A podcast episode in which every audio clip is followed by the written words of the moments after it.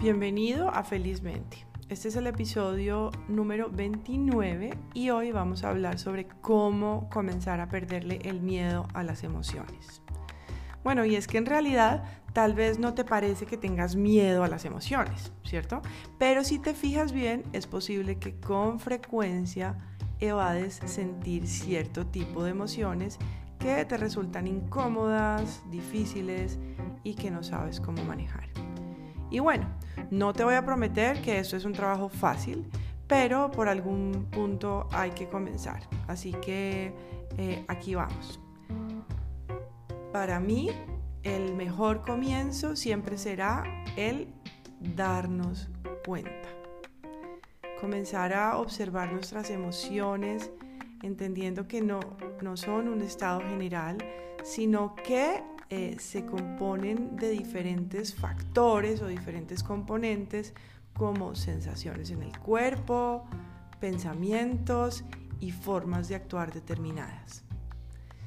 La palabra emoción, de hecho, viene del latín emovere, que quiere decir poner en movimiento. Entonces, una emoción tiene la función o, está ahí para activar toda una movilización biológica para eh, producir una, reacción eh, a un estímulo, a algo que sucede o un comportamiento específico. Las emociones eh, nunca nos las han enseñado en, en el colegio ni en nuestra vida, Así que las hemos experimentado, pero realmente no, no, muchas veces no sabemos eh, exactamente lo que son, ni entendemos exactamente cómo funcionan. Pero eh, son un fenómeno natural que de hecho tiene un propósito, que es llevarnos a la acción, ayudarnos a responder y a reaccionar ante el mundo.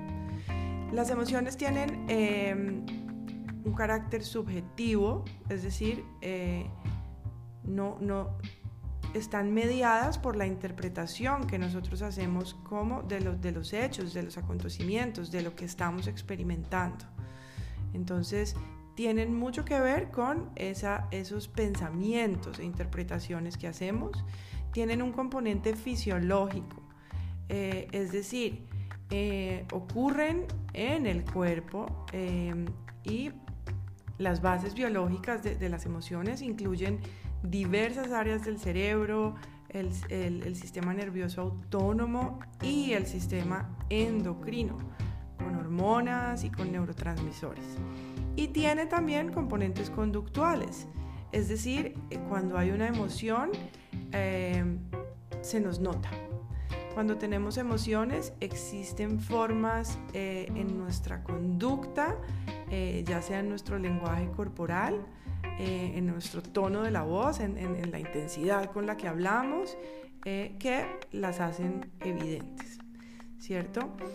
Y más importante aún, o sea, las, emociones que, ya estamos viendo que, que tienen diferentes facetas, ¿cierto? Y que se sienten en el cuerpo, que se pueden, digamos, ver muchas veces de algún modo producen e, esos cambios a niveles físicos, pero también producen cambios en nuestros pensamientos.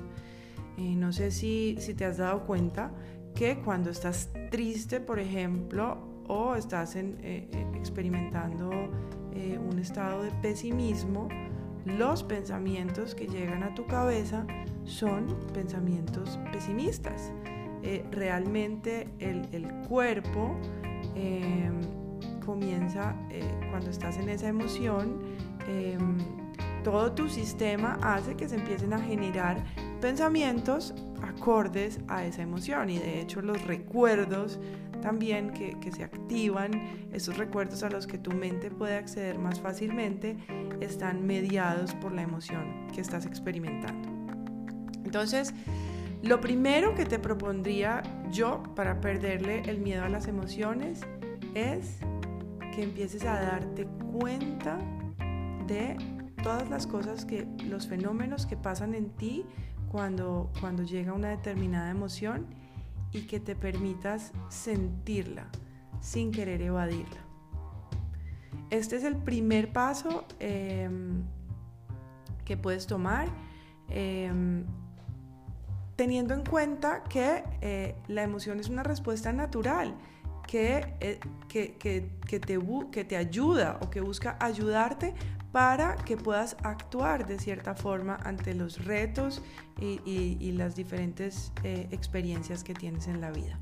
Son como una alarma que te dice, oye, eh, estás sintiendo esto, estás pensando esto, tienes una amenaza, haz esto, muévete. Entonces, cuando las podemos ver como una alarma, em, podemos también darnos cuenta de que, de que pueden ser nuestras amigas, aun que a veces pueda puedan parecernos desagradables em, y no queramos experimentarlas. Y es que, bueno, en realidad la emoción eh, dura solamente 90 segundos. Eh, químicamente, eh, una emoción dura ese tiempo, pero nuestros pensamientos repetitivos sobre las situaciones que experimentamos son las que logran hacer que, las emociones puedan durar minutos, horas o incluso días. No sé si te has dado cuenta cuando pasa algo que te molesta, cómo te quedas pensando una y otra vez eh, en eso que pasó, hasta, hasta como que ensayando posibles peleas mentales y respuestas mentales cuando alguien te dijo algo feo o que te molestó.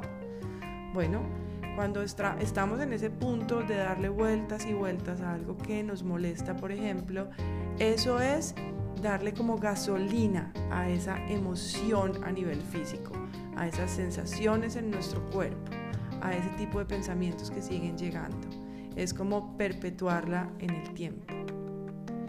Pero entonces, ¿qué hacer? Bueno, te voy a decir algunas cosas que puedes hacer. Lo primero es eh, que, te propongo para perderle el miedo a las emociones, como te dije, es que te permitas sentirlas y que no intentes cambiarla.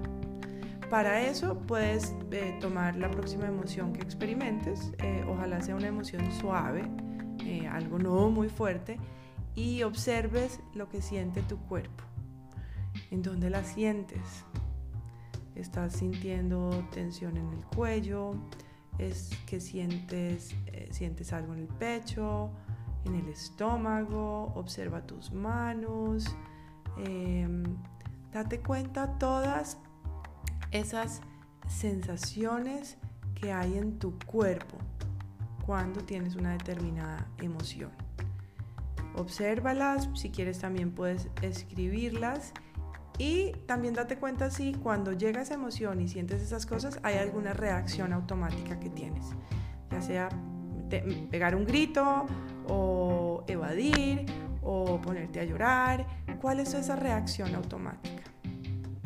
Y eh, lo segundo eh, es eh, simplemente obsérvala sin querer cambiarla, como lo dije, sin juzgar si es bonita, fea, si te gusta o no te gusta y sobre todo sin darle explicaciones ni teorías. ¿Cierto? No empezar a polemizar sobre sí, sentí esto, pero fue por aquello, o esto salió mal, o esta persona me hizo aquello, sin libreto mental, simplemente observando. Sería así como, ok, esta emoción se siente eh, una opresión en el pecho, siento que mis manos están sudando, estoy pensando este tipo de pensamientos de una manera eh, como observadora, no explicativa, simplemente poniendo tu curiosidad a trabajar. ¿Fácil? ¿Difícil?